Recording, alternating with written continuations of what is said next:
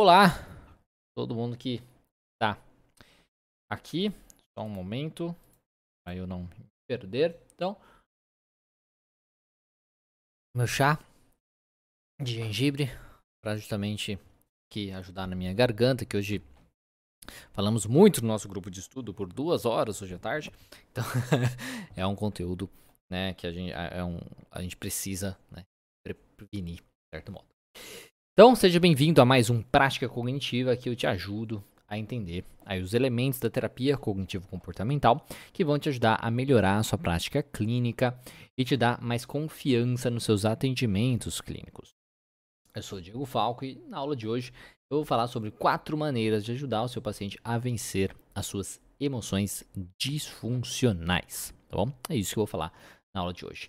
Quem é psicólogo guerreiro, já começa dessa maneira. Quem é psicólogo guerreiro, coloca aí no comentário, nos comentários para eu saber. Hashtag sou guerreira, hashtag sou guerreiro. E se você é nova por aqui, você não sabe o que é um psicólogo, uma psicóloga guerreira, eu costumo dizer que para trabalhar com atendimento clínico aqui no Brasil, é preciso, querendo não, ter muita coragem. Coragem porque a gente sai da faculdade sem saber muito sobre o atendimento clínico e precisa, querendo ou não, meter a cara mesmo, aprender sozinho e pôr em prática. Sem ter aí a certeza se o que a gente está fazendo está certo ou não está certo. Robson Silva já botando aqui, ó, sou guerreiro, muito bom, Robson. E essa realidade de ensino aí do é, superior do Brasil cria dois tipos de psicólogos. A psicóloga aí guerreira, que é a que justamente vai aí atrás do conhecimento para colocar em prática, que luta aí em prol de uma melhor saúde mental para todos e vai também atrás para conquistar sua independência e desenvolvimento profissional. E a outra é a psicóloga bibliotecária, que fica aí comprando um monte de livro, fazendo um monte de pós-graduação e acaba não saindo do lugar. Ela se torna basicamente uma acumuladora de conteúdo, uma bibliotecária mesmo. Então você, aí é psicóloga guerreira ou uma psicóloga bibliotecária? Lembrando de colocar a hashtag aí para mim nos comentários, hashtag Sou guerreiro, hashtag sou guerreira. A Madureira Si também colocou aqui sou guerreira. Muito bom, pessoal, compartilhando.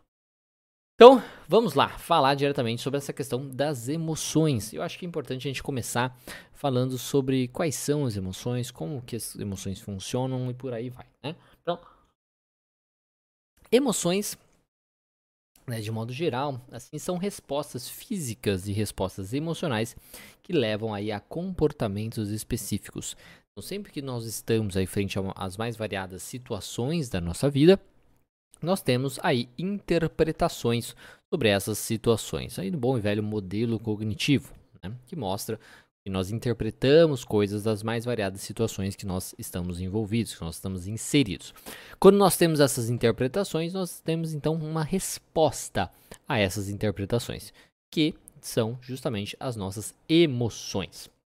E aí, essas emoções, essas respostas né, é, emocionais, basicamente são é um, um conjunto de sintomas que a gente sente, juntamente com sintomas físicos também. Às vezes o coração começa a bater mais forte, a gente sente um calor, a gente sente tenso, né? a gente fica mais tenso, a gente tem dor de barriga e coisas nesse sentido.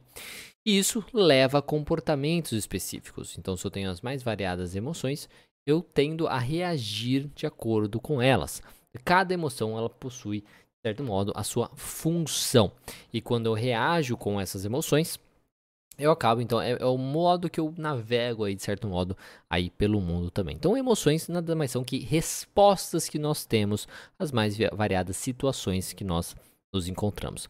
Elas são universais, todas as pessoas, todos os animais possuem né, emoções, as mais variadas emoções. Já foram feitas várias pesquisas a, a respeito disso. É muito interessante porque em algumas pesquisas por exemplo, conseguiu se comprovar que uma pessoa, sei lá, é, na, nos Estados Unidos e outra pessoa que lá na África, em tribos da África lá, assim, muito distantes, que não se encontraram, que não, muito diferente de civilização e tudo mais, conseguem identificar as emoções. Então, se tem uma pessoa com uma expressão de raiva, por exemplo, elas conseguem né, identificar que aquela emoção é uma emoção de raiva, tá? Ou se eles assistem, por exemplo, um conteúdo que tende a levar a um sentimento de tristeza, as expressões faciais, os sintomas que as pessoas sentem nos mais variados cantos do mundo são parecidos também. Então é muito interessante essa questão que as emoções elas são universais, todos nós temos, e ela é uma espécie de uma forma de comunicação também. Os animais utilizam muito as emoções para se comunicar e nós também utilizamos as emoções para nos comunicarmos.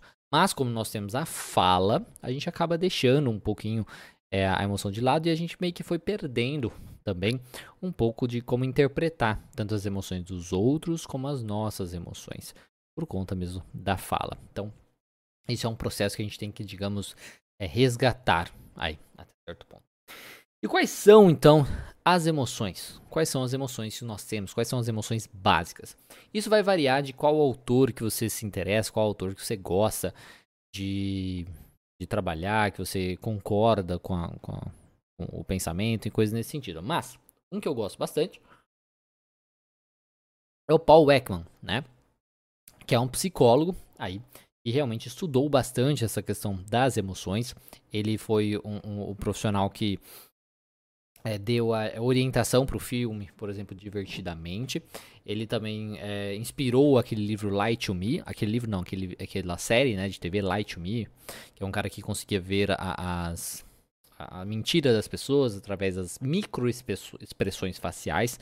Então, tudo sobre microexpressões faciais, ele tem também um trabalho sobre isso. Então, um excelente profissional, pesquisador que trabalha com essa questão das emoções. E ele dita aí ele fala que há, há, há, sete emoções básicas.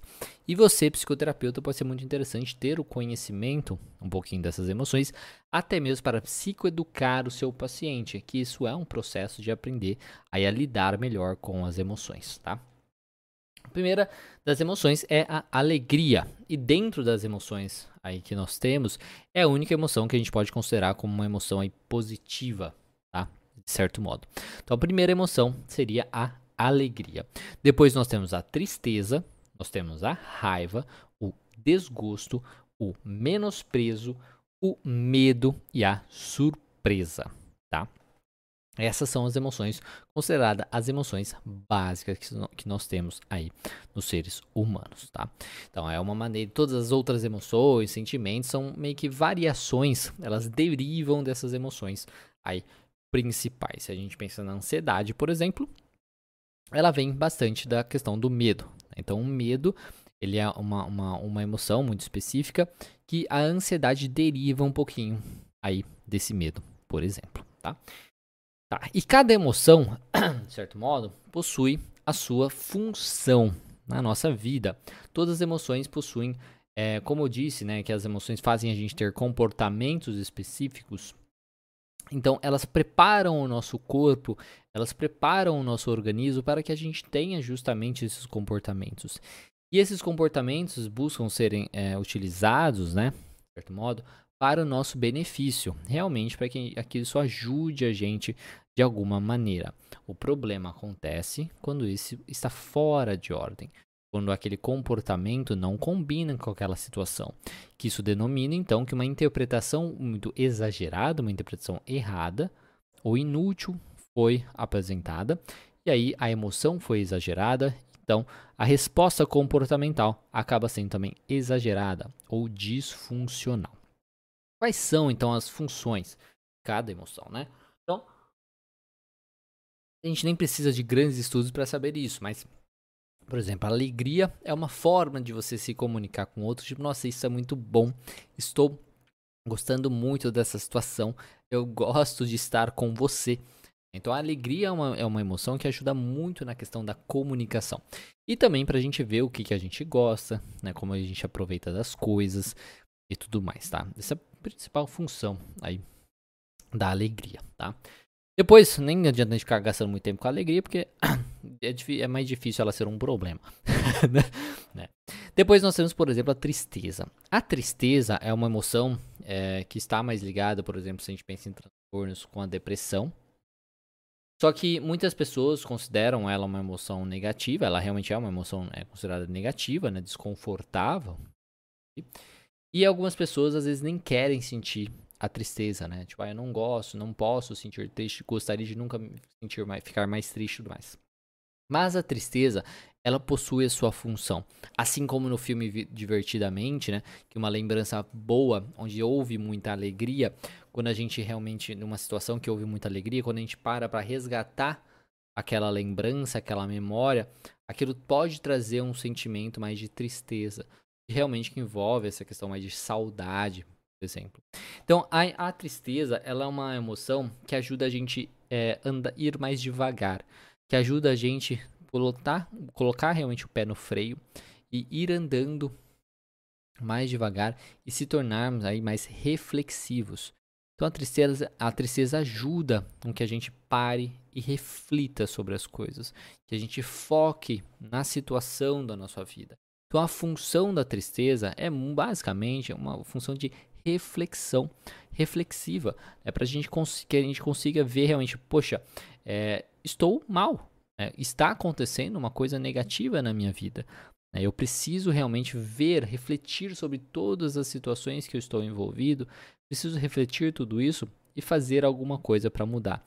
Então é um processo reflexivo que faz a pessoa se isolar um pouco mais, faz a pessoa realmente se colocar em um cantinho e trabalhar com essa reflexão para buscar soluções. O problema disso é o exagero, como a gente tava já, como eu já falei.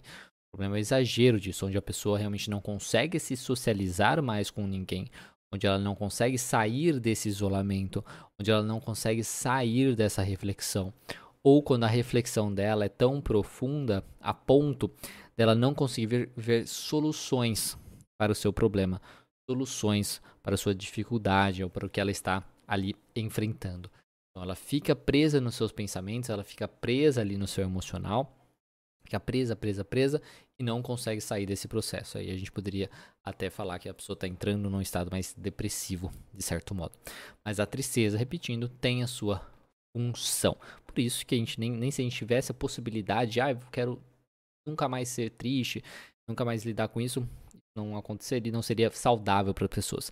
Até mesmo porque a, a felicidade só existe porque tristeza existe. Né? Então é uma coisa assim, é aquela coisa, o final de semana só é bom porque existe a semana. As férias só são boas porque existe períodos de não férias. né? Então, o bom só existe na presença do mal, né? enfim, do ruim, essas coisas nesse sentido, né? Porque se é uma coisa neutra, somente nada é bom também, tá? Então, isso é a tristeza. Daí nós temos a raiva, por exemplo, que ela é uma emoção que ajuda muito no foco. Se vocês notarem, né, se vocês pararem para pensar, quando a gente pensa numa pessoa focada, as expressões faciais, principalmente aqui na, na parte da sobrancelha, mas são, é muito parecida, né? O foco com a raiva. Na questão dos dentes tal, nem tanto, mas na questão dos, do, da expressão facial, assim, dos olhos, isso faz uma, uma, tem uma coisa parecida. Então a raiva ajuda realmente a gente focar em uma coisa. Tem aquela velha expressão, né? Fui com, com sangue nos olhos, né? Então isso quando uma pessoa está mais determinada, de certo modo. Então, a, a, a, raiva é uma emoção que ajuda a pessoa a tirar obstáculos, basicamente, da sua frente. Ela realmente focar em um ponto e resolver o problema, de certo modo. Novamente, o problema da raiva é quando ela é, ela é colocada num, em momentos e tornam ela disfuncional, ou quando a pessoa responde a ela de uma maneira extremamente disfuncional.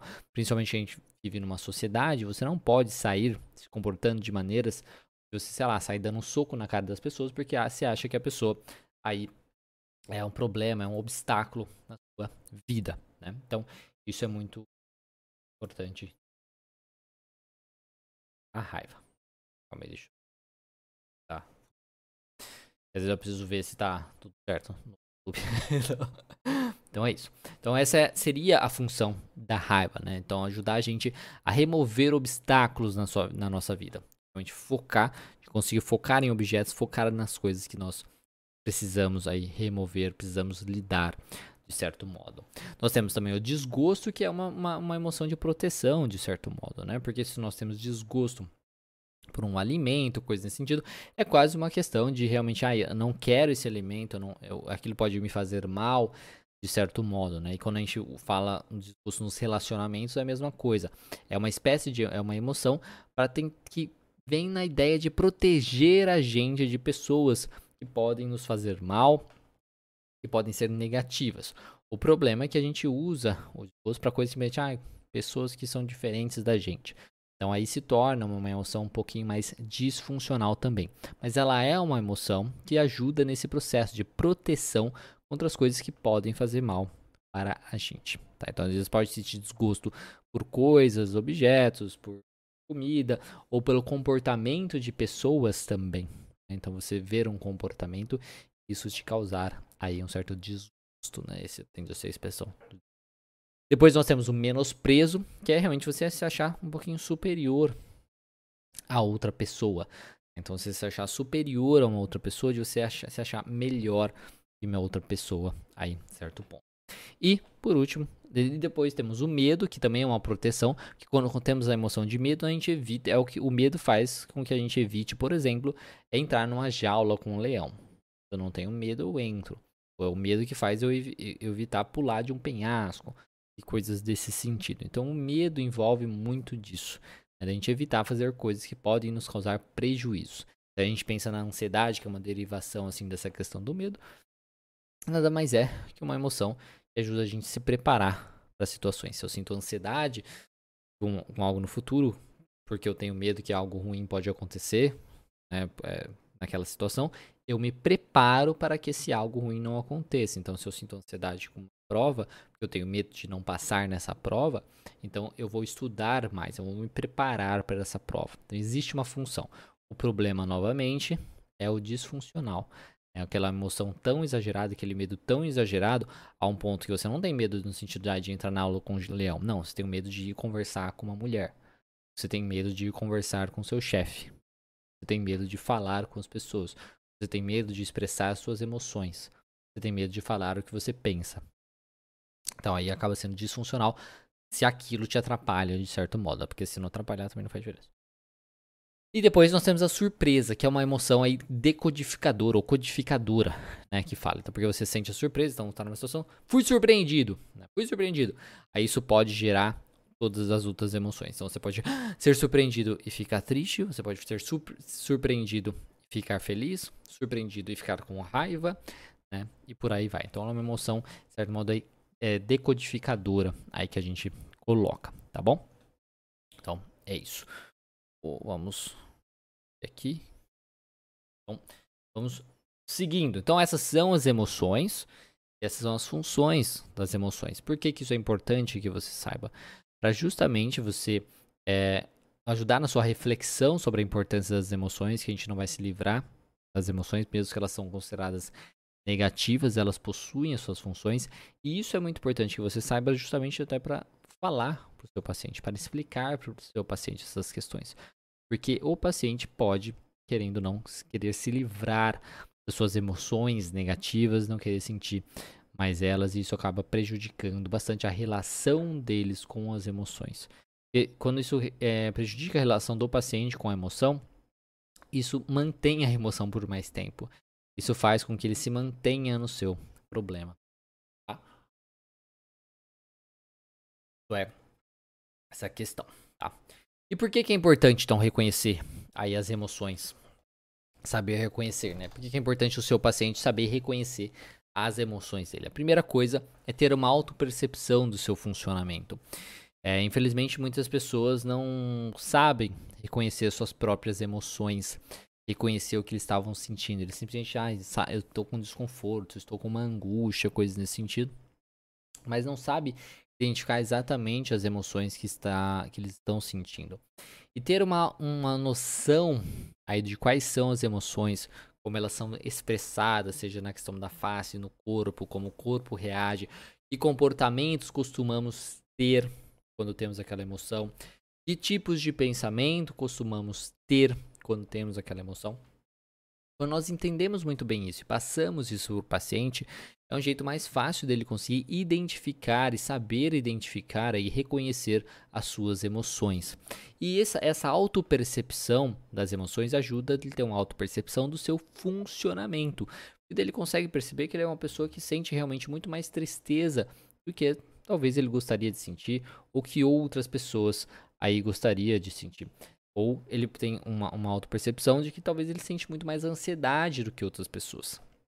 E aí ele poderia é, ele pode entender como o comportamento que ele tem mantém ele aí nessa questão, nessa é, ansiedade, de certo modo. Aí também. Então, o primeiro benefício do paciente saber reconhecer as suas emoções é ele ter uma autopercepção do seu funcionamento. Depois, ele vai conseguir identificar os pensamentos é, envolvidos com isso, porque, como eu disse, existe uma série de pensamentos, de tipos de pensamentos que podem levar às mais variadas emoções. E isso é uma coisa realmente que aparece bastante. Tá? E depois ele vai aprender a viver com elas. Né? Então, quando ele aprende a reconhecer as suas emoções, ele aprende que é melhor viver com elas, porque ele não vai conseguir se livrar dessas emoções. Então, reconhecendo as emoções, a gente vai conseguir ajudar esse paciente a aprender a viver com essas emoções, já que a gente não consegue se livrar dessas emoções. Nós nunca vamos nos livrar das nossas emoções. Elas são as emoções básicas da nossa vida. Elas sempre estão lá e sempre estarão lá nas nossas vidas, tá bom? Isso é muito importante. Então, todo o trabalho psicoterápico, né, todo trabalho aí na terapia, começa justamente com a autopercepção do nosso funcionamento, de como nós reagimos às situações e as emoções. Então, como a gente reage às situações na nossa vida, como o paciente reage às situações da vida dele, isso é muito importante da gente entender. Então, a interpretação que ele tem dessas situações, isso gera suas emoções disfuncionais, isso gera seus comportamentos disfuncionais que mantém ele naquele problema, que mantém ele sofrendo. E a interpretação que ele tem a respeito das suas emoções pode intensificar o seu problema, porque se um paciente sofre muito com a sua ansiedade, né, no sentido, ai meu Deus do céu, eu não posso sentir ansiedade, ansiedade é uma emoção terrível, por exemplo, se ele sofre muito com isso, com essa ansiedade, então é uma coisa que a gente precisa trabalhar com isso, porque, como eu comentei, as emoções não vão embora, a gente nunca vai se livrar delas, a gente consegue lidar melhor com elas a gente não consegue se livrar das emoções. E ele precisa, o paciente precisa entender isso para que ele não fique sofrendo desnecessariamente por conta das suas emoções, que sempre estarão ali. É, a, então, todo o trabalho psicoterápico aí começa justamente é, com isso. Então, se você não ajudar o paciente a, a reconhecer né, essa questão do, do se você não consegue ajudar o paciente a reconhecer isso dos seus comportamentos, do das suas emoções, como essas emoções podem afetar e coisas nesse sentido. Eu, só ver um negócio aqui. É, certo. Então, é, esqueci o que eu estava falando. então, o paciente ele se mantém. Se você não faz isso, se você não ajuda o paciente realmente a, a lidar melhor com as suas emoções, a reconhecer as suas emoções, ele se mantém no seu problema com o uso dos seus comportamentos de segurança e pensamentos reforçadores e busca soluções mágicas ou disfuncionais. Então, quando ele não aprende a lidar melhor com as suas emoções, quando ele não sabe lidar, quando ele não consegue reconhecer ou lidar e ou lidar com as suas emoções ali que causam muito sofrimento, é muito mais fácil ele se manter no seu problema porque ele fica buscando soluções mágicas, soluções irreais de certo modo. Ele fica buscando aquelas promessas doidas, ah, se livre da ansiedade para sempre, né? nunca mais sinta isso, você não vai mais é, é, sentir tal emoção, você não vai mais fazer isso, você vai se curar com tanto tempo de tratamento, coisas nesse sentido. É muito mais fácil ele se envolver nessas, nessas promessas de curas mágicas, de certo modo, seja de tratamento, seja de remédio, coisas nesse sentido. E isso mantém ele no problema. Por quê? Porque isso é irreal.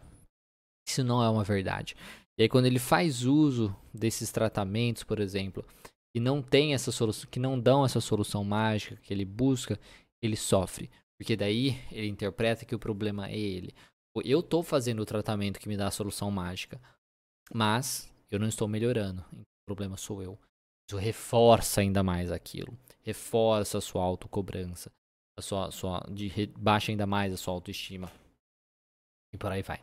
Ao mesmo tempo, o paciente pode se envolver em comportamentos muito disfuncionais quando ele não sabe lidar bem com suas emoções. Como, por exemplo, beber demais, como, por exemplo, comer demais, como, por exemplo, usar drogas. Porque aquela emoção ela é tão pesada, é tão negativa para o paciente, ele precisa fazer o uso de alguma substância para amortecer os seus sentimentos, tá? Isso é uma coisa realmente que vai ajudar o, o paciente na cabeça dele, mas na prática não ajuda, né? Porque ele acha que aquilo vai ser benéfico para ele, porque naquele momento tirou aquele sofrimento, amorteceu, né? Amorteceu de certo modo aí sofrimento dele, o, o sofrimento dele, mas não traz nenhuma solução. E ele acaba se envolvendo em comportamentos bem disfuncionais que prejudicam ele. E aí ele tem consequências bem disfuncionais. Então é fácil ele se envolver bastante com a bebida, se envolver bastante com drogas, isso afetar muito os seus relacionamentos, afetar a sua saúde física, ou comer demais, como a gente está falando, isso afetar muito também o relacionamento dele com a comida, por aí vai. Então quando a gente não ensina o paciente, quando ele não aprende e as emoções, como identificar essas emoções, como lidar de uma forma mais saudável com essas emoções, né, de uma forma mais realista também, é, essas coisas podem acontecer. Eles buscar, buscarem realmente respostas mágicas ou se envolverem em comportamentos que acabam prejudicando aí a sua vida. Tá? E assim, o melhor momento para a gente começar a trabalhar com isso é justamente quando a gente faz a psicoeducação sobre as emoções. A gente vai começar qual é a emoção que mais incomoda o paciente. Cada paciente tem uma emoção que mais incomoda. Então, paciente que são mais envolvidos com a raiva, por exemplo, isso é uma coisa bem significativa. Tem pacientes que estão muito mais envolvidos com a ansiedade, né? O problema maior é a ansiedade. São, tem pacientes que são mais tristes e por aí vai. Então a gente começa ajudando o paciente a lidar com essa emoção. E a gente vê a maneira que ele enxerga essas emoções como ele lida com essa emoção e como ele enxerga essa emoção. E aí a gente vai fazer uma psicoeducação sobre todo esse processo. A gente começa pela emoção e faz uma psicoeducação de como são as emoções, quais são as emoções, quais são as funções das emoções, tá? E que o problema não são elas, o problema são essas emoções exageradas. A gente não consegue, quando a gente não sabe como lidar melhor com a gente sabe não, a gente não sabe lidar melhor essas emoções. Tá? Então, a gente começa pela emoção que mais incomoda o paciente e em seus ciclos iniciais aí das é, seus ciclos iniciais de manutenção, a gente já consegue identificar quais são essas emoções quando a gente vê aí um padrão de comportamento, um padrão de emoções que aparecem ali no paciente. Aqui, parecia que não estava funcionando, tá funcionando aqui? Tá. tá apagado. Tá. Então, é, por, é, essa é a questão. Essa é a importância, né? A gente entender essa questão da emoção. E se esse conteúdo aqui estiver te ajudando de alguma maneira, compartilhe ele com outros psicólogos ou estudantes de psicologia que você acredita que podem se beneficiar dessa aula, tá? Se você está aqui no YouTube, se você está no YouTube, você pode compartilhar apertando uma setinha que tem aí para você poder fazer isso. E se você está no Instagram, tem um aviãozinho de papel aí também clica aí na setinha ou clica aí no aviãozinho me ajuda a levar esse conhecimento para mais profissionais de psicologia, porque a minha missão aqui nas redes sociais é ajudar os profissionais da psicoterapia a ter mais confiança nos seus atendimentos e assim deixar a psicologia clínica e a TCC mais acessível para todos os profissionais e também para as pessoas que podem aí é, se beneficiar dos profissionais que se beneficiam aí do meu trabalho. Bom? Quem compartilhou, escreve aí, eu compartilhei para eu saber que você gosta do meu trabalho. E não se esqueça de colocar a hashtag sou guerreiro, sou guerreira, para mostrar que você está disposta, disposto a seguir aí lutando, né, para uma melhor saúde mental dos seus pacientes, enfrentando aí realmente no campo de batalha, em vez de ficar simplesmente coletando um monte, aí, faz, criando um acervo de conteúdo, um monte de livro, um monte de pós-graduação e você não fazer nada com isso, né? Que seria psicóloga e bibliotecária. Então, hashtag sou guerreiro. Isso aí, compartilhe o pessoal. Ah, fico muito agradecido a Suzy pelo compartilhei. E também curta esse conteúdo no YouTube, dá um joinha, se inscreve no canal se você não for inscrito no canal. E no Instagram também dê um monte de curtir aí. E segue também aqui. Bom, então vamos lá. A primeira coisa, a primeira forma da gente lidar, de ensinar o paciente aí com o, o, é, as suas emoções é através da psicoeducação sobre as emoções, né? Então, como eu já estou falando, aqui nesse processo inteiro, nessa, nesse, nessa aula inteira.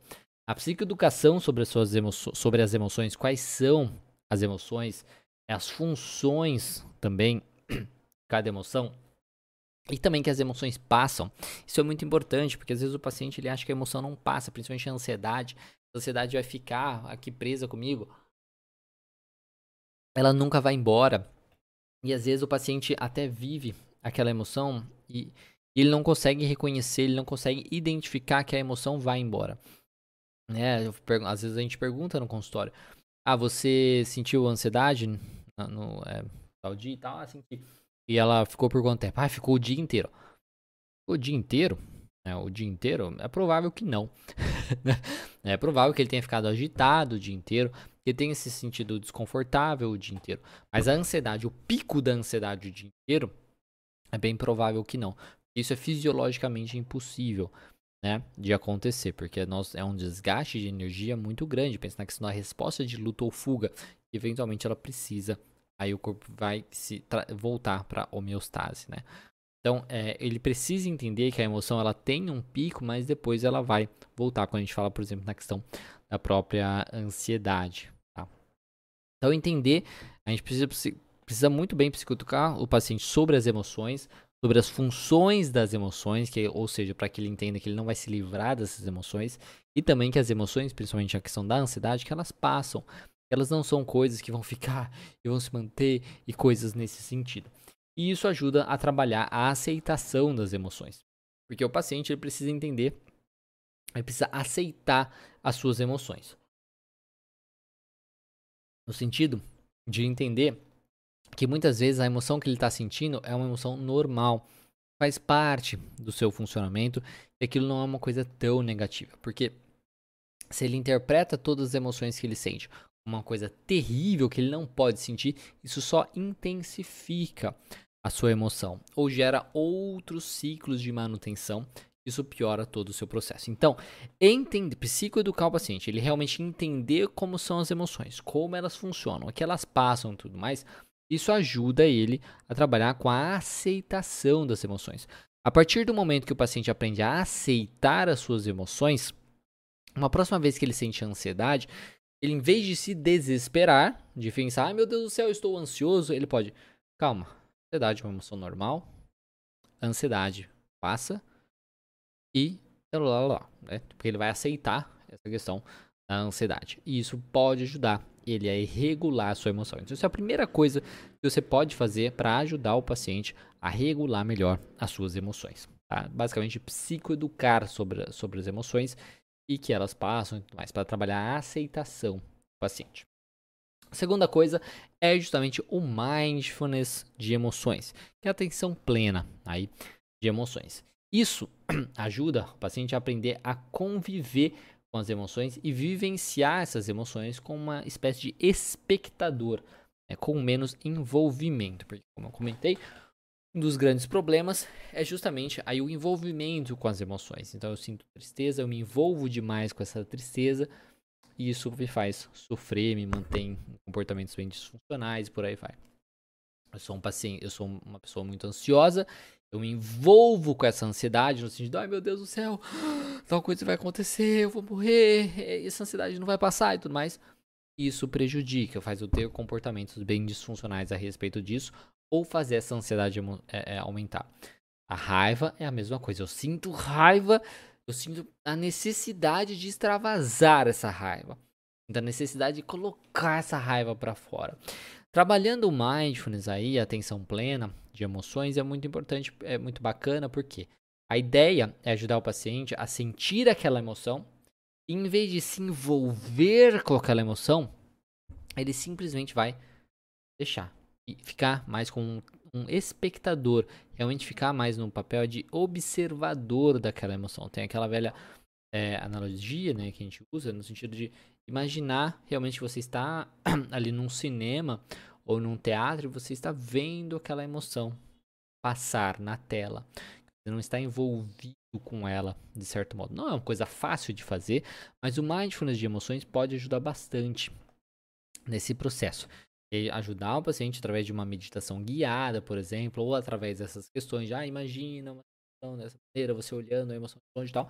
De quando, de quando ele sentir a emoção, ele consiga deixar essa emoção passar. Ele sem julgamento, sem, sem, sem é, lidar de uma maneira disfuncional com essa emoção. Essa é a segunda coisa que você pode ajudar o seu paciente a fazer para lidar melhor com as suas emoções. Como eu disse, não é uma coisa fácil de se fazer, mas é um meio que a gente utiliza bastante aí nas psicoterapias para ajudar o paciente a lidar com isso. Tá? A terceira coisa é a ação oposta. A ação oposta aí já é uma estratégia mais comportamental que ajuda também nesse processo aí para o paciente aprender a lidar melhor com as suas emoções. Então, quando você experimenta uma emoção, né, um comportamento, geralmente vem com essa emoção. Então, você tem uma emoção e normalmente você se comporta baseado nessa emoção. Então, na, na ansiedade, no medo, costuma fugir. Na, na tristeza, a gente costuma se isolar, como eu já comentei. Na ansiedade, fugir, já falei. na raiva, a gente costuma extravasar isso, né? Às vezes bater nas coisas, xingar as pessoas, por aí vai. Então, se você tá com raiva, você pode às vezes brigar ou discutir. Se você tá triste, você pode se retirar dos ambientes, né? Se isolar. E seu corpo faz com que você reaja às emoções de uma maneira específica, né? Isso normalmente acontece. E fazer a ação oposta do que você quer fazer, do que você sente o impulso de fazer, de certo modo, é uma coisa que vai te ajudar a mudar a sua emoção. Por mais que pareça uma coisa bem besta, tá? Ai, mas que nada a ver, vai funcionar. Funciona. Isso são coisas, são atividades testadas cientificamente que realmente funcionam, que ajudam as pessoas a lidarem melhor com as suas emoções. Então, se você normalmente começa a gritar quando está com raiva, tenta falar baixinho, de maneira mais educada. Se você quer se isolar, quer se retirar quando você está triste, né, por exemplo, faça questão às vezes de visitar um amigo na próxima vez que você se sentir dessa maneira. E isso você pode trabalhar com o seu paciente. Então, identificando muito bem as emoções que ele possui mais comuns e os comportamentos mais comuns que ele tem quando ele sente aquela emoção, vai te ajudar a, a, a pensar em ações opostas que ele pode acabar exercendo. E isso vai ajudar bastante aí no processo desse paciente lidar melhor com as suas emoções. Aí já é você vê que já é uma estratégia mais comportamental. A primeira estratégia é realmente de psicoeducação, né, dele entender, conhecer mais, meio que de autopercepção das coisas, como as coisas funcionam, isso ajuda na aceitação. A segunda é de você conseguir não se envolver com aquela emoção, é aí através do mindfulness. A terceira é de fazer a ação oposta daquilo, então é bem comportamental mesmo, para que você treine o seu corpo a ter uma resposta diferente quando você sente aquela emoção. Tá? Isso ajuda no processo também. E a quarta é checar os fatos, que aí já é uma atividade mais cognitiva mesmo, tá? Então é checar os fatos. Então talvez você, talvez o paciente pode aí talvez olhar para trás na sua vida, né, na vida dele e pensar em quais situações que talvez ele tenha exagerado. Né? Ele tenha exagerado na resposta. Ou ele pode notar é, algo que algo às vezes uma vez pareceu assim muito grande, muito difícil de lidar, quando na verdade era uma coisa meio sem importância, que na verdade não era uma coisa tão negativa assim. Então, ele pode verificar os fatos no momento para ajudar a reduzir a intensidade das suas emoções extremas, tá? E você pode realizar algumas perguntas, né? Que evento desencadeou a emoção do paciente, por exemplo? Então, quando ele está ali sofrendo e tudo mais, ele pode se perguntar: que evento desencadeou minha emoção? A segunda pergunta é: que interpretações ou suposições estou fazendo sobre o evento? Então, identifica primeiro o evento, o que é o gatilho aí, vamos colocar. Depois, que interpretação ou suposição será que eu estou fazendo sobre esse evento? Que interpretação ou suposição será que eu estou fazendo sobre, sobre esse evento? Isso já ajuda o paciente a colocar ele numa mentalidade um pouco mais de, talvez estou exagerando, né? E depois, a minha emoção e a sua intensidade correspondem aos fatos da situação? Será que a minha emoção e a sua intensidade correspondem aos fatos da, da situação? Ou ela apenas corresponde às minhas suposições da situação? Então, esse, esse, esse, esse quarto é, exercício, essa quarta coisa né, que você pode usar é para ajudar o seu paciente a lidar com as emoções dele, né, a regular melhor o seu emocional, envolve bastante isso, né?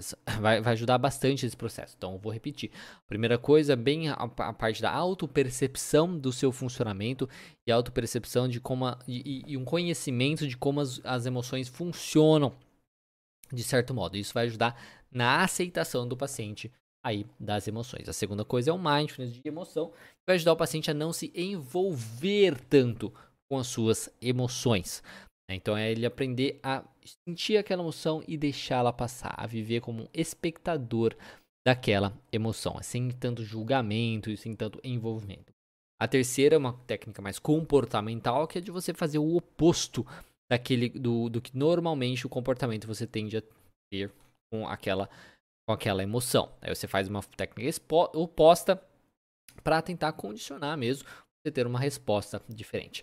E a quarta já é uma técnica mais cognitiva, para você ajudar o paciente aí a questionar a situação que gerou aquela emoção, as interpretações que geraram aquela emoção e que será que talvez não existe aí uma resposta mais lógica para isso? Será que talvez eu não esteja exagerando, ele não esteja exagerando? É, essa é a ideia. Bom, era isso que eu tinha para falar para vocês hoje. Espero que vocês tenham gostado. Peço muito carecidamente para vocês compartilharem esse conteúdo com estudantes de psicologia, com profissionais de psicologia que possam aprender alguma coisa. Se você é paciente, infelizmente esse conteúdo não é direcionado para você. você. Mas, enfim, é isso, é isso. E se você curtiu também, dê um gostei aí no YouTube, curte aí também no Instagram e vamos lembrar de ser sempre, sermos sempre aí guerreiros, tá bom? Então bota aí hashtag sou guerreira, hashtag sou guerreiro para saber que você aí está disposta, disposto a crescer como profissional nessa, nessa dificuldade que nós temos aqui no nosso país, crescemos como profissionais aí, é, é, psicólogos, né, psicoterapeutas, e está disposto também a fazer o que for preciso para ajudar o seu paciente, tá bom? Então é isso. Já são uma da manhã e eu não piscava, nossa senhora. Então já é, é moro em outro local, mas é que bom, Mas é isso aí, pessoal. Então agradeço todo mundo que participou, que bom que vocês gostaram. E aí, amanhã, bom feriado, né? Aqui de Portugal, ah, tá. Então, bom feriado para todo mundo que é do Brasil, aí no caso. E na quinta-feira nós temos mais aí, nós temos podcast cognitivo. Bom, e é isso. Muito obrigado. Um excelente feriado, um excelente, uma boa noite, bom descanso, bom trabalho para quem for trabalhar ainda. É.